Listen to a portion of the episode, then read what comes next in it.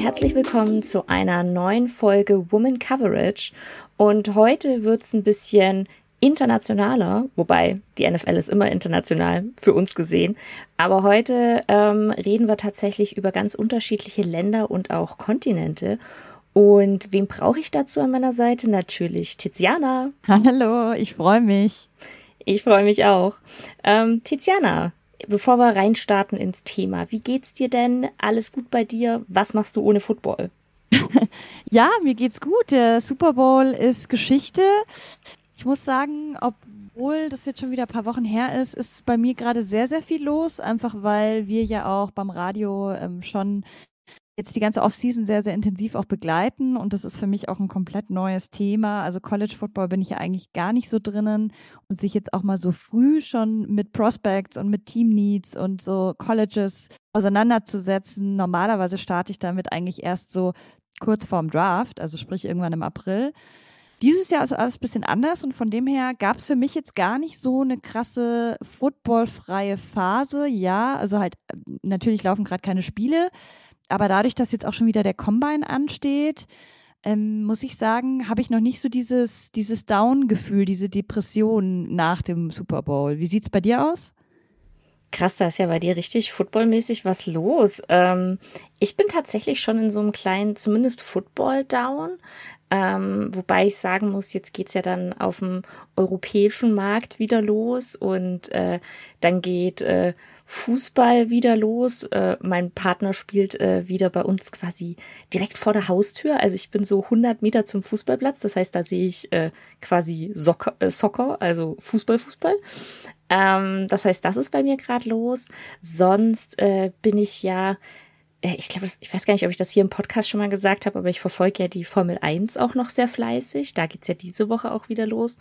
Äh, das heißt, anderer Sport ist bei mir auf jeden Fall gegeben. Football momentan gerade nicht ganz so viel wie bei dir dann wahrscheinlich.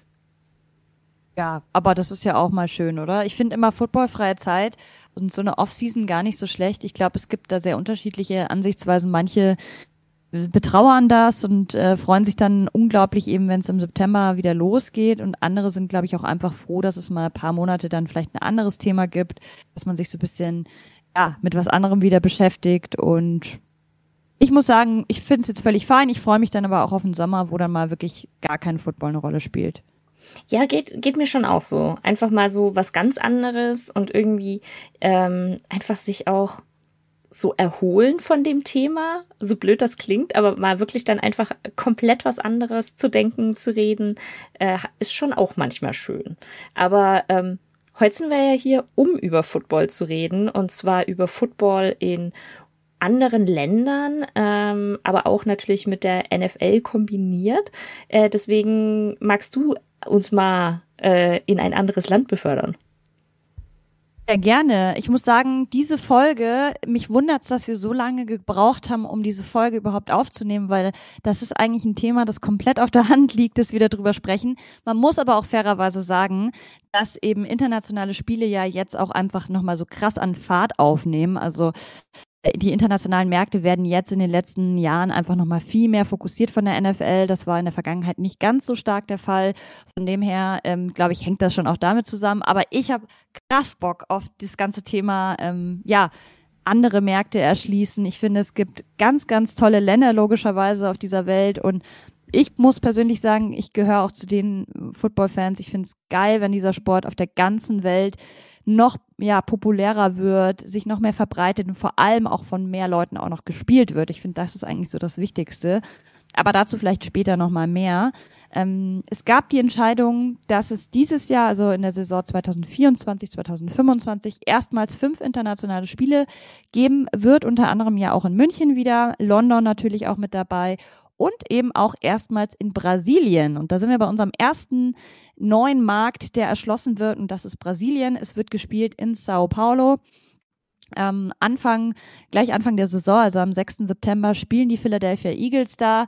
Und ähm, das äh, wird auf jeden Fall, glaube ich, eine sehr, sehr coole Veranstaltung. Ähm, in das Stadion in Sao Paulo passen so rund 50.000 Menschen.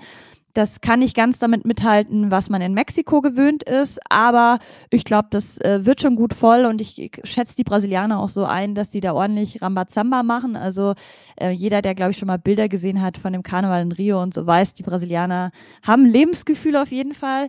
Und was ich nicht wusste, ist, dass Brasilien eben einer der wichtigsten globalen Märkte für die NFL ist.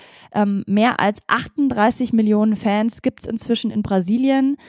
Und ja, 8,3 Millionen Fans sagen eben, dass sie auch regelmäßig ähm, Football gucken, also nicht nur zum Super Bowl oder so zu, zu Highlight-Spielen, sondern wirklich jede Woche. Und ähm, ja, damit ist es die zweitgrößte internationale Fanbase nach Mexiko. Und gleich mal die Frage an dich, Anna. Hättest du das gedacht oder hattest du das überhaupt so auf dem Schirm? Äh, tatsächlich gar nicht. Wobei äh, Brasilien leben ja schon auch einige Menschen also das, das ist, glaube ich, nicht ja. zu, zu unterschätzen, dann einfach die, die Menschenmassen da. Ähm, ich hätte es aber tatsächlich gar nicht so gedacht. Ähm, vor allem irgendwie, wenn ich jetzt an die NFL denke, dann halt, wie du schon sagst, so dass die das Mexiko-Spiel, ja, dann aber halt tatsächlich gleich schon eher London, Deutschland und nicht wirklich Brasilien irgendwie. Ja, und das ist eigentlich eher überraschend auch wieder, muss man sagen, dass die NFL so lange gebraucht hat, um ein Spiel nach Brasilien zu bringen. Denn wie gesagt, 38 Millionen Fans, das ist schon eine ganze Menge. Und wenn man eben auch sich anguckt, was da eben auch an Geld äh, dahinter steckt, was man da eben ähm, ja, verdienen kann. Und ähm, ja, Fußball wird man natürlich als Top-1-Sport in Brasilien so schnell nicht verdrängen. Das wäre, glaube ich, ähm, unrealistisch. Aber gleich danach kommt eben American Football und das liegt auch daran, dass äh, sehr, sehr viel Football in Brasilien selbst gespielt wird. Also es gibt ähm, diverse Teams, sowohl im Tackle-Football als auch im Flag-Football.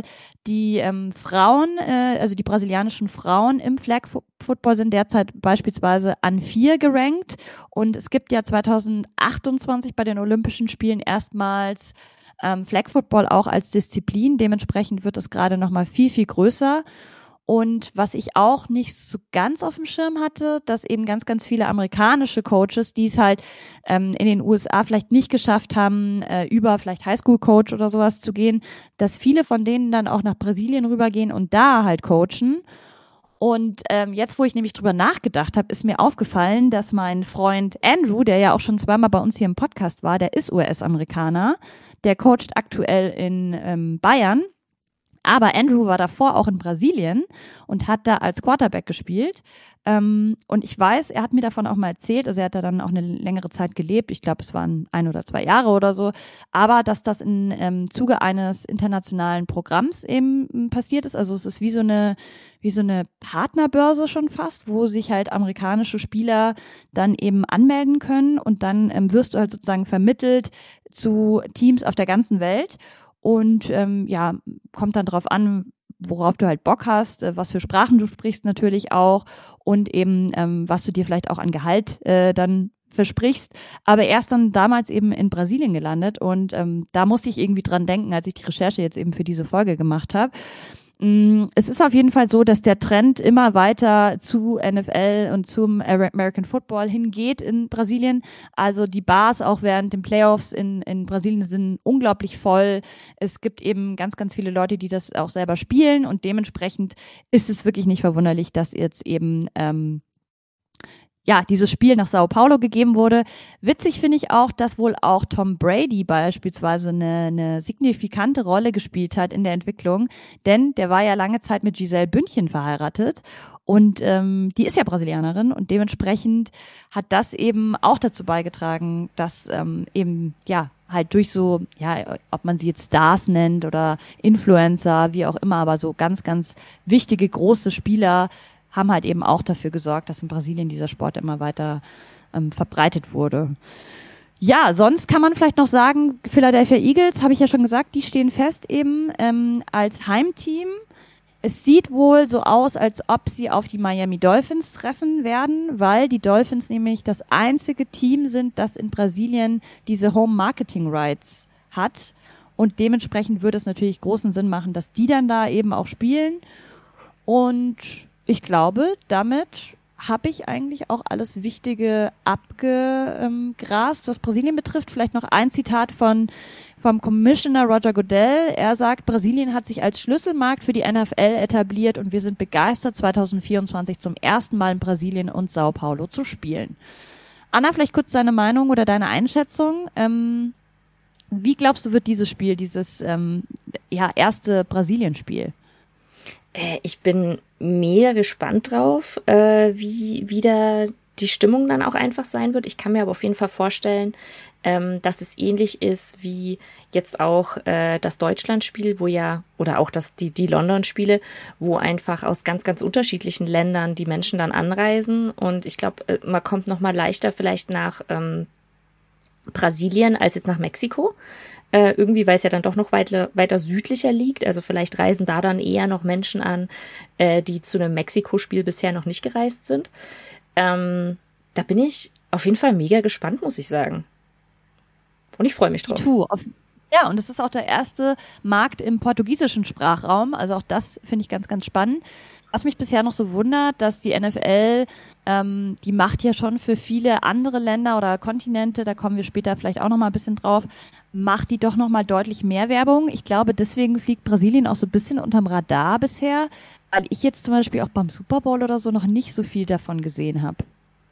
Ja, geht, geht mir nachher mit äh, einem äh, meiner Länder auch so. Das, das habe ich ähnlich auch gefühlt. Ähm, ich bin, ich bin einfach wirklich gespannt. Ich bin auch gespannt, wie es dann aufgezogen wird. Dann natürlich auch, was die Spieler danach erzählen.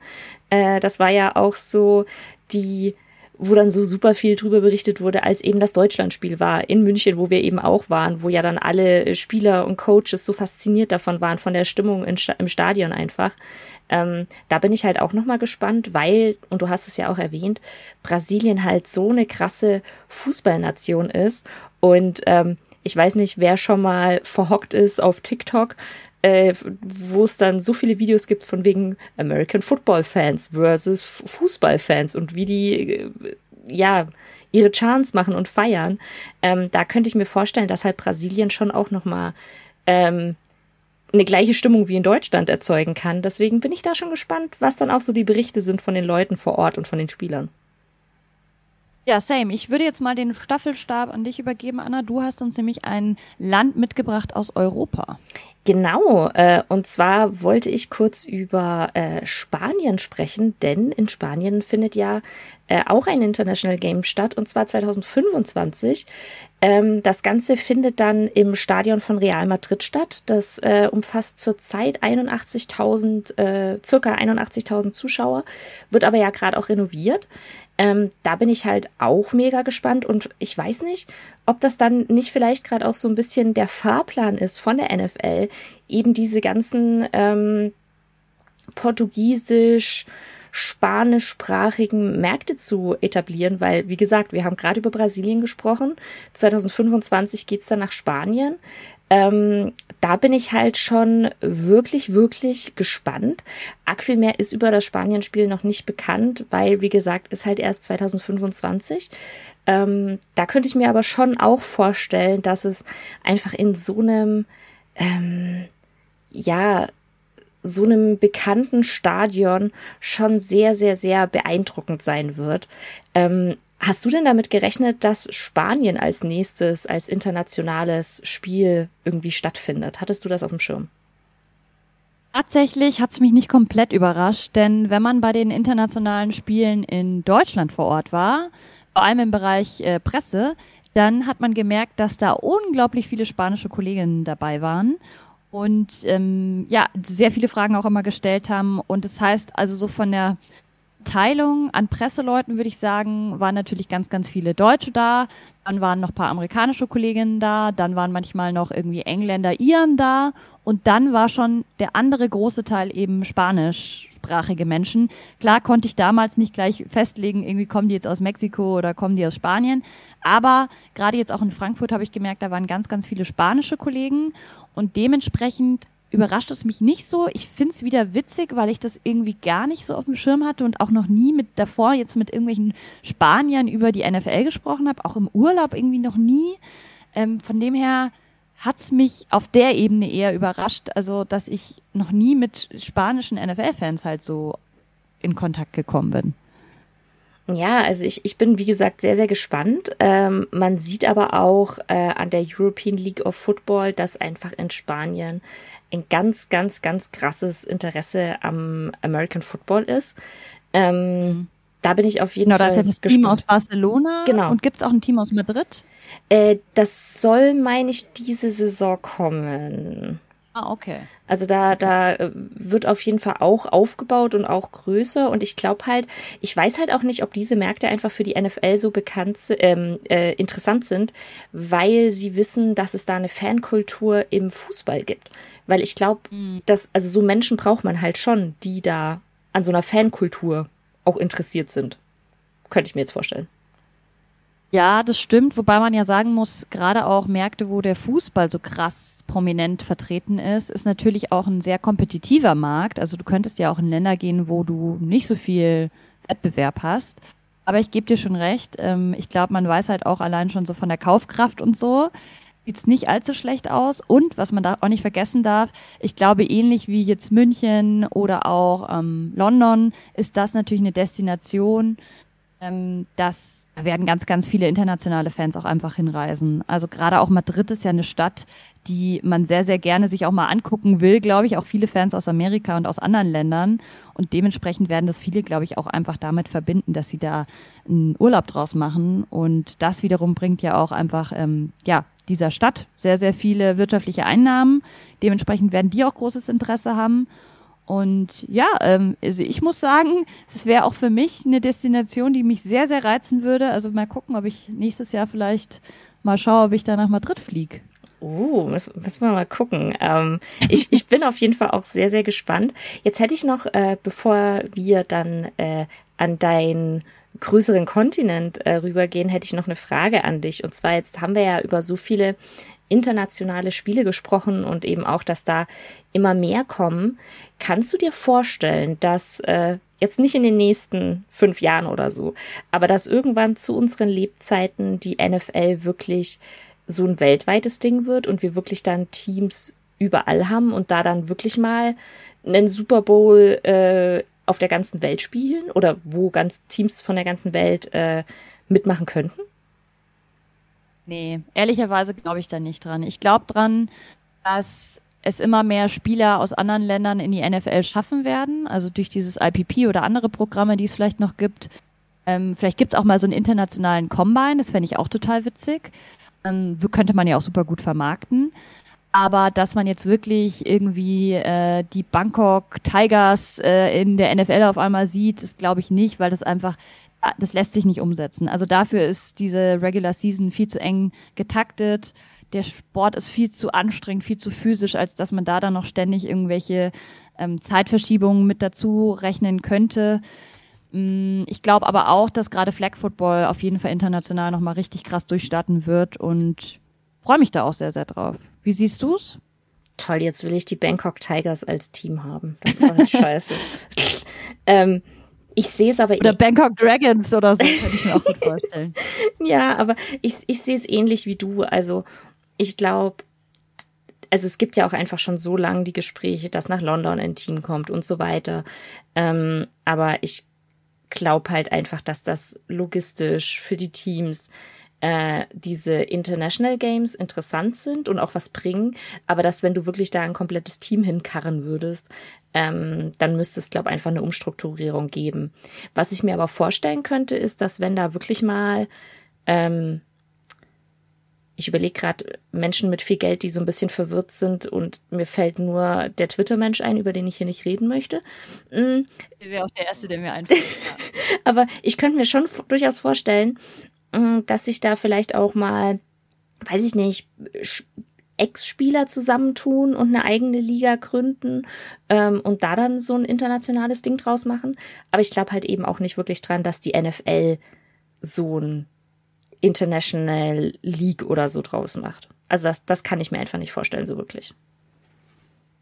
Ja, dann kann ich doch jetzt hier perfekt überleiten zu meinem Kom Kontinent, den ich mitgebracht habe, und das ist Afrika. NFL Afrika ist natürlich ein riesiges Ding. dass es auch wieder, ich sag die ganze Zeit überraschend, aber auch hier wieder überraschenderweise noch nicht allzu lange gibt. Seit 2017 gibt es ja das IPP, also dieses International Pathway, Pro, Pathway Program so rum. Und erst seit 2022 gab es eben erstmals so ein Training und so eine Initiative in Ghana, davor eben eigentlich nicht so wirklich und das Ganze so ins ähm, Leben gerufen hat eben ein zweifacher Super Bowl Champion und zwar Ozzy Umenyorah. Yora, ich finde es immer schwierig, die Namen richtig auszusprechen. Ozzy Umenyorah, so. Genau, der hat das Ganze ähm, in die Hand genommen und ähm, ja, ist seitdem so der ähm, das Aushängeschild, würde ich jetzt mal sagen, für NFL Africa und nachdem es ja jetzt in Ghana gestartet hat, ging es 2023 dann nach Kenia, Nigeria und Südafrika. Und ja, ich kann ja vielleicht kurz mal so ein bisschen erzählen, was ähm, eben in äh, Nairobi äh, passiert ist 2023. Unter anderem gab es da nämlich ein Flag-Football-Turnier, wo dann eben zehn verschiedene lokale Schulen auch teilgenommen haben. Also sehr, sehr viele junge Kids haben da eben erstmals überhaupt ähm, Flag Football kennengelernt oder haben sich halt dann gleichzeitig äh, schon ja auf höherem Niveau vielleicht ähm, gebettelt und ähm, es gab gleichzeitig aber auch so eine Art Combine. Ich habe es ja gerade schon gesagt, dass ich das cool fände, wenn man sowas international mal aufziehen würde. Es gab auf jeden Fall jetzt schon mal einen afrikanischen dreitägigen NFL-Combine. Ähm, daraus wurden dann ähm, eben 29 Prospects vorher gescoutet. Die waren alle so zwischen 16 und 21 und kamen aus Ländern wie Kamerun, Kenia, Marokko, Nigeria oder auch dem Senegal. Und die konnten dann eben drei Tage lang zeigen, was in ihnen steckt. Und ja, ähm, es gibt eben jetzt einige Spieler, die auch dadurch durch dieses IPP dann eben in die NFL gekommen sind. Aktuell, ähm, also aktuelle Zahlen der NFL besagen, dass so, so rund 130 afrikanische Spieler eben in der Liga gerade sind. Das ist doch dann jetzt einiges, wie ich finde. Und ähm, ja, ich muss sagen, für mich liegt das Ganze eigentlich komplett auf der Hand, dass man in Afrika scoutet, weil das sind einfach super athletische, ultraschnelle Athleten, ähm, Sportler ähm, und dass man da nicht schon früher drauf gekommen ist, ist für mich wieder auch irgendwie seltsam, aber gut, besser später als nie. Und man darf natürlich nicht vergessen, die bringen natürlich auch die absolut richtige Mentalität für die NFL mit. Denn die gehen natürlich die Extrameile. Die kommen, die meisten von denen natürlich aus ähm, finanziell sehr, sehr schwierigen Verhältnissen. Ähm, und für die ist es eine riesige Chance, diesen Sprung eben zu schaffen. Man muss aber sagen, wenn die eben bei diesem Combine weiterkommen, dann kommen die ja erstmal ähm, nach UK und ähm, müssen dann eben innerhalb von drei Monaten im Grunde Football von der Pike auf lernen. Also es ist total verrückt eigentlich. Ähm, es gibt da auch ein Zitat ähm, von einem dieser Initiatoren, der eben auch sagt, es ist, ich lese es einfach mal kurz auf Englisch vor, we're trying to take a group of people who have never played the sport and in less than three months turn them into professionals at it at, at a very fast level in arguably the most competitive industry in the world. Denn das stimmt natürlich, die NFL ist super kompetitiv und du trittst ja gegen Spieler an, die ihr ganzes Leben lang nichts anderes gemacht haben, als zu tackeln, zu blocken, äh, Routen zu laufen und dann kommst du aus Afrika und kannst vielleicht sehr, bist vielleicht sehr, sehr schnell. Das mag ja sein und auch sehr athletisch, bringst vielleicht alles sozusagen mit dafür, aber musst ja trotzdem erstmal das Handwerkszeug lernen. Und das alleine ist natürlich total verrückt, aber ich finde es, wie gesagt, super cool und es ist ja, es zeigt ja auch, ich meine, 127 afrikanische Spieler in der Liga, es zeigt ja auch, es ist nicht unmöglich. Ähm, was ich so gelesen habe, müssen die Spieler vor allem im Kraftraum richtig zulegen, denn ja, ähm, wenn man sich Afrikaner anschaut, sind die oft sehr, sehr lean, sehr, sehr schon muskulös, aber halt kein Gramm Fett oft am Körper. Und ja, gerade in der NFL brauchst du ja dann doch vielleicht den einen oder anderen, ähm, das eine oder andere Kilo auch bisschen mehr. Ähm, und das heißt also gerade Kraftraum ist natürlich ein riesiges Ding und dann eben auch sowas wie ähm, Richtungswechsel, Routenwechsel, ähm, Laufen, Blocking und so weiter. Das ist alles was, was man natürlich irgendwie erstmal lernen muss. Anna, Frage vielleicht an dich. Drei Monate, was meinst du, findest du das realistisch, da irgendwie mal schnell zum NFL-Spieler zu werden? Ich finde das mega schwierig. Vor allem, es ist ja nicht nur, ähm, also du hast ja gerade schon gesagt, dass das Spiel zu lernen, das ist ja nicht nur das, das Körperliche und da irgendwie Kraft aufbauen und bestimmte ähm, Handgriffe zu lernen, je nachdem, in welcher Position du bist, aber es ist ja auch das Spiel lernen, also Routen verstehen, ein, ein Spielverständnis zu haben. Ich finde das richtig krass. Ganz großen Respekt an jeden, nicht nur der das schafft, sondern der das einfach nur versucht. Aber ähm, hast du da irgendwie bei deiner Recherche rausgefunden, ob da die NFL auch schon mehr in die Jugendspieler jetzt noch rein investiert? Oder geht's halt wirklich nur darum, äh, quasi Talent zu finden und das dann rauszuschiffen, so blöd das jetzt klingt? Vor allem im Bereich Flag Football tun sie ganz, ganz viel. Ähm, eben, ich habe es ja erwähnt, wie in Nairobi, wo sie eben mit so lokalen Schulen auch zusammenarbeiten. Also sie, sie versuchen auf jeden Fall jetzt auch früher anzusetzen. Das wird also aber übers Flag Football dann quasi. Genau, mhm. also Flag Football ist, glaube ich, der Schlüssel zum, zum Tackle Football. Das ist ja auch oft so in den Staaten oder auch in anderen Ländern, ähm, dass gerade auch Kinder natürlich ja vielleicht nicht gleich mit dem Tackle anfangen und ich glaube, das ist auch ein guter Weg, auch um das vielleicht spielerisch irgendwie so ein bisschen, ja, die Freude am Sport zu vermitteln. Hm, ich glaube auch, wie gesagt, mit Schulen zusammenarbeiten macht total Sinn. Auf jeden Und Fall. ich muss sagen, ich war auch ein bisschen verliebt. In der Recherche bin ich natürlich auch auf das ein oder andere Video gestoßen. Und als ich da gesehen habe, wie krass sie sich freuen, die Kids da in ihren Jerseys, ähm, die haben dann so Eagles-Jerseys bekommen und da einfach, ja, ähm, Anleitung zu bekommen, sportlich aktiv zu sein und ja, so eine Chance, vielleicht auch wenn es nur so der Traum ist zu haben, aber einfach so diese Chance auf irgendwie, ich komme hier raus, ich kann meine Familie supporten, ähm, aus mir wird vielleicht irgendwie ein Star, dann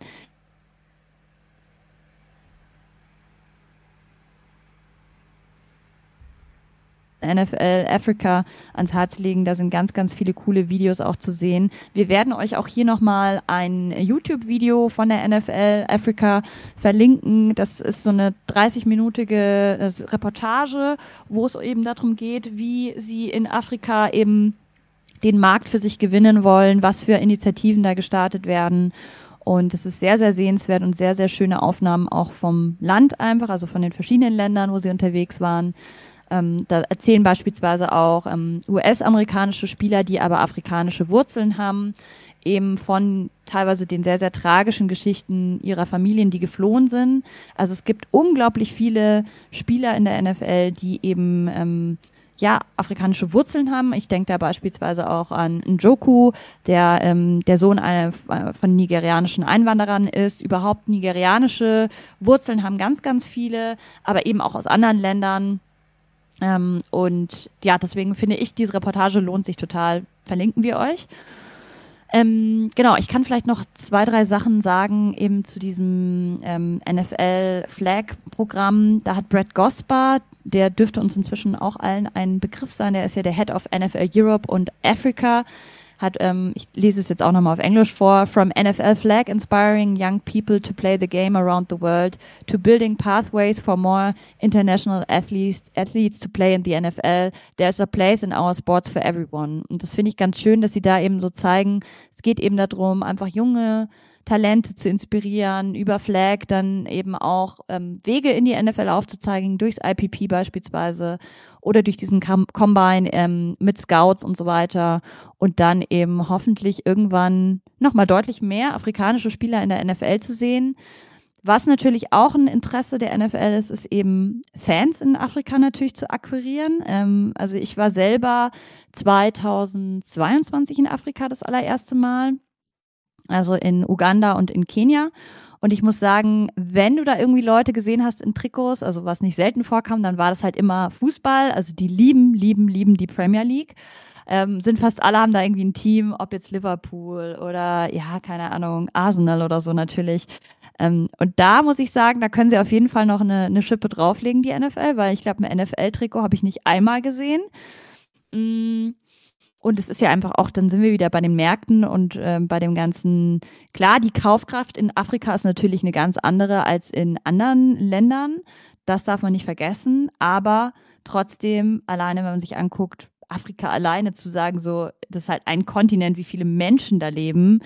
Ähm, ja, deswegen liegt da natürlich allein auch schon, was so Zuschauerzahlen und so weiter betrifft, der NFL auch viel dran, das einfach nochmal deutlich populärer zu machen ich muss sagen, ich freue mich da krass drauf. Ähm, ich finde, also als vor allem seit ich selbst in Afrika war, für mich glaube ich der Kontinent, der am meisten bisher in mir ausgelöst hat. So krass liebe, herzliche Menschen, die einfach selber nichts haben und trotzdem ja einfach so hilfsbereit und so lebensfroh. Ich glaube, das trifft's am ehesten, so lebensfroh. Und das wird auch, finde ich, durch jedes Video, das du bei NFL Africa siehst, wird das transportiert. Die Flag Football Teams, die tanzen dann nach dem Spiel, die ähm, singen zusammen. Das ist, gehört ja auch einfach zu deren Kultur. Es war auch süß. Ich habe dann ein Video gesehen, wo ähm, das mexikanische Flag Football Team gegen die, ich glaube aus Ghana waren, die gespielt haben, wie sie die dann begrüßt haben und so. Also es war wirklich herzerwärmend. Ähm, und ich glaube, das kann einfach auch dieser NFL, die ja dann doch oft sehr so Plastik wirkt und sehr kühl und sehr professionell, glaube ich, kann das nochmal so eine ganz andere Facette irgendwie äh, geben. Ich glaube halt vor allem, also gerade wo du das gesagt hast mit äh, irgendwie Tänze oder Rituale, die halt äh, in der Kultur einfach dazugehören, ähm, das sieht man ja auch irgendwie, wenn man äh, eine Sportart aus Neuseeland anschaut oder Australien mit Rugby zum Beispiel. Das sind ja einfach so Sachen, wo uns einfach, weil wir es halt nicht kennen, super faszinieren und aber dann gleich halt einfach auch verbinden miteinander. Deswegen kann ich mir das durchaus vorstellen, dass halt gerade da auch ähm, einfach Afrika ein ganz, ganz toller Kontinent ist, um halt wirklich was zu machen. Und deswegen finde ich das ultra spannend, dass da die NFL halt auch wirklich sagt, so hey, Afrika, da wollen wir was machen. Ähm, natürlich, da steckt auch ein Business-Gedanke dahinter, aber trotzdem darf man nicht vergessen, dass damit halt auch einfach Menschen unterstützt werden, ähm, denen es halt echt nicht gut geht, oftmals. Ähm, und deswegen finde ich das auf jeden Fall eine gute Sache. Ja, zeigt einfach auch eine Perspektive wieder auf. Und ich habe da noch einen Podcast, den ich euch ans Herz legen möchte. Ich habe leider noch nicht geschafft reinzuhören, aber es klingt sehr, sehr interessant. Und zwar ist der von einem Kollegen, ähm, der Podcast heißt äh, 55 Countries. Es geht um Afrika. Und er hat eine Folge rausgebracht, also der Kollege heißt Julian Hilgers, ist freiberuflicher Journalist und ähm, die Folge heißt, wie wichtig ist Afrika für die NFL? Er hat unter anderem auch mit ähm, ja, Dominik Rosing äh, von Touchdown 24 gesprochen oder auch eben ähm, mit zwei Leuten, die bei der American Football Association of Nigeria äh, arbeiten und schaut sich da eben auch äh, an, wie wichtig eben ja Afrika für die NFL ist oder die NFL für Afrika kann man ja in beide Richtungen drehen.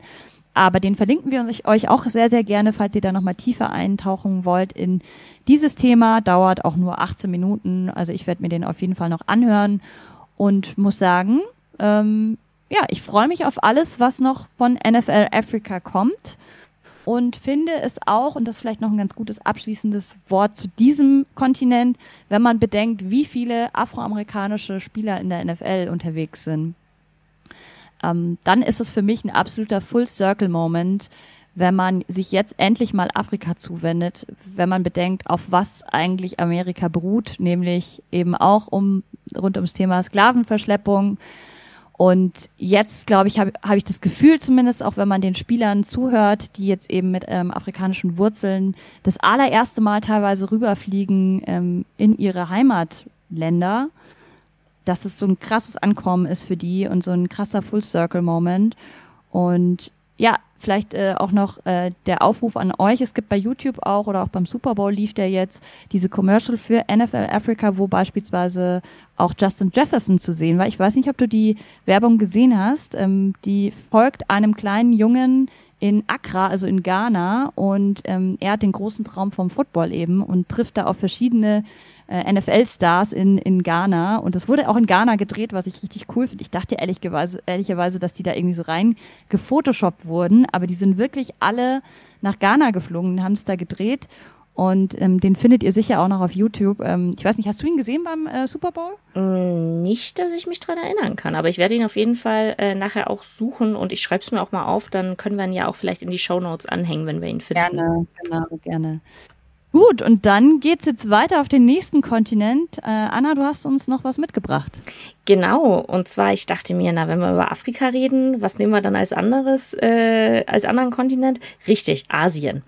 Ähm, ich bin zuerst hängen geblieben, natürlich, wenn man über Asien denkt, äh, bei China, aber ähm, habe dann eben auch gesehen, dass äh, China von der NFL, NFL her gar nicht der ähm, ich sage jetzt mal, lukrativste Markt gesehen ist, sondern äh, tatsächlich äh, geschlagen wird oder Top 1 Markt in Asien für die NFL ist Japan, danach Südkorea und danach Australien.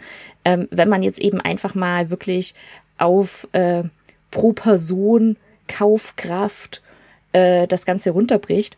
Und das fand ich schon mega spannend, dass da halt wirklich Japan an Top 1 ist. Äh, Tiziana, hättest du das gedacht, diese Auflistung? Nee, nicht unbedingt. Also ich weiß, in Japan ist ja Baseball total groß. Mhm. Ähm, dementsprechend hätte ich nicht gedacht, dass da nochmal, und Fußball haben sie ja auch eine eigene Liga, die J-League. Ich hätte jetzt nicht gedacht, dass sie da dann nochmal Kapazität haben für einen weiteren Sport. Ich weiß auch nicht, ob Rugby bei denen auch groß ist in Japan. Ich Keine weiß Ahnung. nicht also, groß, aber, aber sie feiern es auf jeden Fall schon. Also. Ja, aber in Australien ja auf jeden Fall schon. Von dem ja. her finde ich es auch interessant, dass Australien als dritter Markt da genannt wird, weil man ja denken würde, die spielen so viel Rugby, dass es gar keine Rolle spielt, sozusagen. Ja, voll, fand ich auch voll interessant und ich fand das gerade auch lustig, dass du die äh, japanische Liga äh, benannt hast. Wie, wie heißt die Fußballliga, hattest du gerade gesagt? A-League. Hm, weil die, äh, die sind dann wohl sehr kreativ in ihren Namen, denn die haben auch eine Football, also American Football League und das ist die X-League. okay. Also kreativ sind wir. Ähm, die haben aber tatsächlich auch in Japan, und das hat mich dann wirklich überrascht, ähm, Highschool-Football. Und äh, das auch relativ populär. Und äh, haben da dann eben sogar auch einen ganzen Bowl, äh, ich hoffe, ich spreche, ich werde ihn nicht richtig aussprechen, der Koshien Bowl.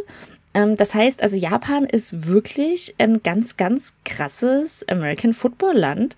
Und ähm, in äh, Südkorea ist es dann so, da gibt's dann tatsächlich in den Colleges auch American Football, äh, der da gespielt wird. Da bildet sich gerade wohl eine Liga. Und äh, es gibt dann auch so eine äh, nicht wirklich Hobbyliga, so bisschen höher als eine Hobbyliga, äh, eben auch in Südkorea. Ähm, von den Berichten, die ich da so gelesen habe, tut sich die Liga ein bisschen schwer, da wirklich Teams zu finden, gegen die sie spielen können, weil wenn man mal guckt, wo das Land liegt, kann man sich überlegen, warum sich da so eine, ja, fast Hobbyliga so ein bisschen schwer tut. Ähm, fand ich aber eben mega spannend, dass das so die drei Länder sind, die da so rausstehen und ähm, Australien hat natürlich, äh, die haben die Grid Iron Australia National Championship. Das heißt, die haben tatsächlich eine Championship da, ähm, wo wirklich American Football eben gespielt wird. Hattest du davon jemals gehört? Wahrscheinlich dann auch nicht, weil du gesagt hast, Australien so, hä? Nee, habe hab ich wirklich noch nie gehört von. Ähm, genau, also es gibt dann, ist dann wirklich auch so, dass die NFL da immer mehr rein investiert. Äh, die NFL spannenderweise ist sehr interessiert an China.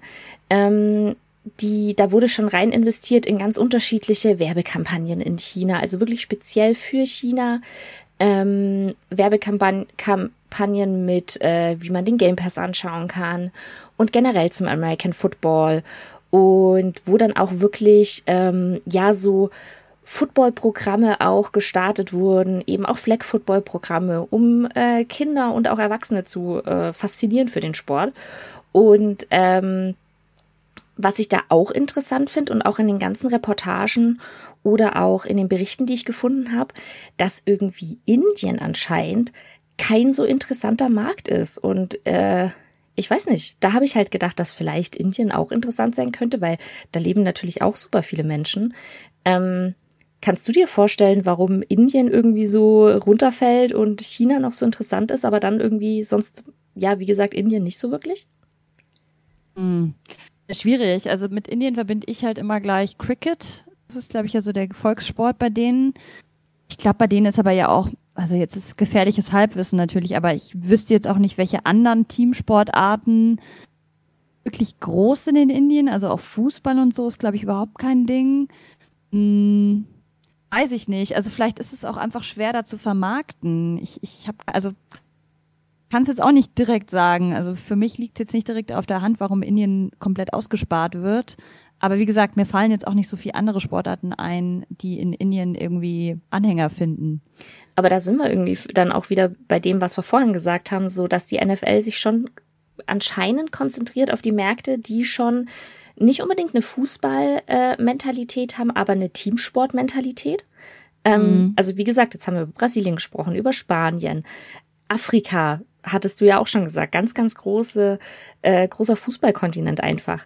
Und äh, das ist gleiche ist ja auch in, in China, wo ja dann auch FC Bayern schon hinfliegt und keine Ahnung. Und die ja auch einfach eine große ähm, Fußballnation, gefühlt zumindest für, für uns nach außen hin sind. Ähm, deswegen fand ich das, also finde ich das schon spannend, wenn man jetzt so drüber redet, wo die NFL da so hingeht. Also mal gucken, welche Länder sonst noch kommen. Ja, es ist, glaube ich, so eine Kombination aus sehr kaufkräftigen äh, Märkten und eben die Märkte, wo sie halt wissen, genau, ähm, Teamsportaffin und vielleicht auch Stadien, die sie schon irgendwie, also Infrastruktur spielt da bestimmt auch irgendwie eine Rolle. Ganz bestimmt, ja. Und genau, Vermarktung halt irgendwie am Ende des Tages. Die wollen ja natürlich auch, dass Trikots gekauft werden, ähm, dass der Game Pass gekauft wird und so weiter und so fort. Also ähm, sehr, sehr spannend. Wir wissen aber auch, dass eben bis 2000 ähm, oder ab 2025, so ist es richtig, dürfen ja bis zu acht reguläre Saisonspiele dann im Ausland angesetzt werden. Vielleicht um dieses Thema jetzt auch also zuzumachen. Das hat ja durchaus auch eine Diskussion in den Vereinigten Staaten ausgelöst, denn acht Spiele, das ist schon echt sehr, sehr viel. Und das heißt ja auch acht reguläre Saisonspiele, die dann eben den amerikanischen Fans fehlen. Kannst du verstehen, dass das auch zu Unmut führt? Äh, auf der einen Seite schon, auf der anderen Seite nicht. Da fände ich halt interessant, was ist denn mit, ähm, also da gibt's ja bestimmt auch so Saisontickets, würde ich jetzt mal meinen. Ähm, was ist denn mit den Menschen, die dann auf einmal weniger Spiele da haben? Also kriegen die Geld zurück, weil sie ein Spiel weniger haben? Ich glaube nicht, dass sie Geld zurückkriegen. Äh, es werden vielleicht die Preise gesenkt, könnte ich mir vorstellen. Ja. Also jetzt bei den Eagles beispielsweise, wenn ein Heimspiel wegfällt, wahrscheinlich dann einfach der Season Pass bisschen günstiger. Fände ich, also das wäre halt, glaube sowas, was, äh, was ich einfach interessant fände. Aber ich kann mir schon vorstellen, wenn man so ein Hardcore-Fan ist und dann geht dir so ein Spiel ab. Ähm, und was ich da halt irgendwie immer spannend finde, ist, dass man von den Spielern gar nicht so wirklich, also mich als Spieler fände ich das viel nervtötender, wenn ich da irgendwie nach, äh, weiß ich nicht, Afrika oder China oder äh, Deutschland äh, erstmal hinfahren müsste, da dann gefühlt zwei Tage bin, Spiel und dann wieder zurückkutschiert werden muss. Hm, ja, also wenn ich jetzt zum Beispiel an Frankfurt denke, dann war das auch so das Feedback zumindest von den Patriots, das ich bekommen hatte. Ich meine, die hatten auch wirklich Pech, weil die sind ja super knapp angereist, dann oh, waren ja, die in einem Hotel am Flughafen, äh, durften da nicht raus. Also die haben von Frankfurt auch überhaupt nichts gesehen. Und ich glaube, da überwiegen dann echt die Nachteile. Gegen die Colts hatte ich das Gefühl, auch wenn man geguckt hat, wie die involviert waren und ähm, dann auch irgendwie danach noch Videos gepostet wurden von, wie sie irgendwie ähm, äh, Lieder zusammen mit den Fans gesungen haben und angestimmt haben und so hatte ich schon das Gefühl, dass der ein oder andere Spieler richtig, richtig hyped war irgendwie auf mal, auch mal diese, diese Auslandserfahrung oder man denkt irgendwie an die Dolphins waren es doch, glaube ich, die da auch irgendwie in Frankfurt unterwegs waren und Shopping mhm. waren und zusammen einen Teamabend gemacht haben und so. Ich glaube, es kann ganz unterschiedlich aussehen, so ein internationales Erlebnis kann mir aber schon vorstellen, dass gerade auch Afrika, also bisher gibt's ja kein Spiel in Afrika, aber wenn da irgendwann mal ein Spiel wäre, dass das eben aus den Gründen, die ich vorher genannt habe, dass eben so, so viele auch afrikanische Wurzeln haben, dass das nochmal ein ganz anderer Vibe wäre. Und das kann ich, das kann ich mir auch vorstellen. Und ich bin ganz ehrlich, weil ich hatte, hatte ja gerade auch gesagt, so, ja, wenn dann mein Spiel in China ist. Ich glaube, bis ein Spiel in China ist, kann es noch echt lange dauern, weil 2007 war das erste Mal, dass von der NFL ein Spiel ähm, in China in den Raum gestellt wurde. Da wurde dann wieder äh, bisschen davon abgesehen wegen politischen Umständen und dann wurde 2016 kamen wieder Gespräche auf. Ähm, 2020 dann erneut. Da hatte dann aber die NFL sich so einen kleinen Fauxpas geleistet, würde ich mal sagen, und hat eine Karte von China ähm, veröffentlicht mit, hey, wo würdet ihr uns spielen, wo, äh, spielen sehen wollen? Ähm, und da war Taiwan als China aufgezeichnet. Ähm, oh, oh, oh. Ja, also wir werden hier jetzt nicht weiter in die Details gehen, aber wenn euch das interessiert oder ihr vielleicht Tizianas Reaktion verstehen wollt, dann googelt einfach mal China, Taiwan. Ähm, und tatsächlich hat die NFL sich dazu nie wirklich geäußert, sondern die, das wurde dann so da wurde dann einfach nicht mehr drüber gesprochen und seitdem habe ich auch keine neuen ähm, Berichte darüber gesehen, dass äh, die NFL irgendwie mal in China spielen will. Aber dafür hatten sie richtig, richtig viel Kritik bekommen, äh, dass sie eben da auch irgendwie vor allem auf den chinesischen Markt zu drängen, aber politisch halt keine wirkliche Stellung beziehen. Deswegen glaube ich nicht, dass wir dem nächsten Spiel in China sehen werden mir auch vorstellen, dass das clasht, weil China ja einfach schon sehr, sehr ähm, ja, kontrollierend ist mit allem und die NFL ja wiederum auch über alles die Kontrolle haben will, auch wenn die Auslandsspiele machen. Haben wir ja schon gehört, dass die eigene Greenkeeper mitbringen, ihr eigenes äh, Sicherheitspersonal. Also alles kommt eigentlich dann aus der NFL selbst hervor, hervor sozusagen und das wiederum passt ja dann eigentlich auch nicht so wirklich zusammen, weil ich kann mir nicht vorstellen, dass äh, ja, äh, chinesische Stadien komplett von der NFL übernehmen, übernommen werden dürfen beispielsweise. Aber gut, das ist jetzt auch hier reine Spekulation.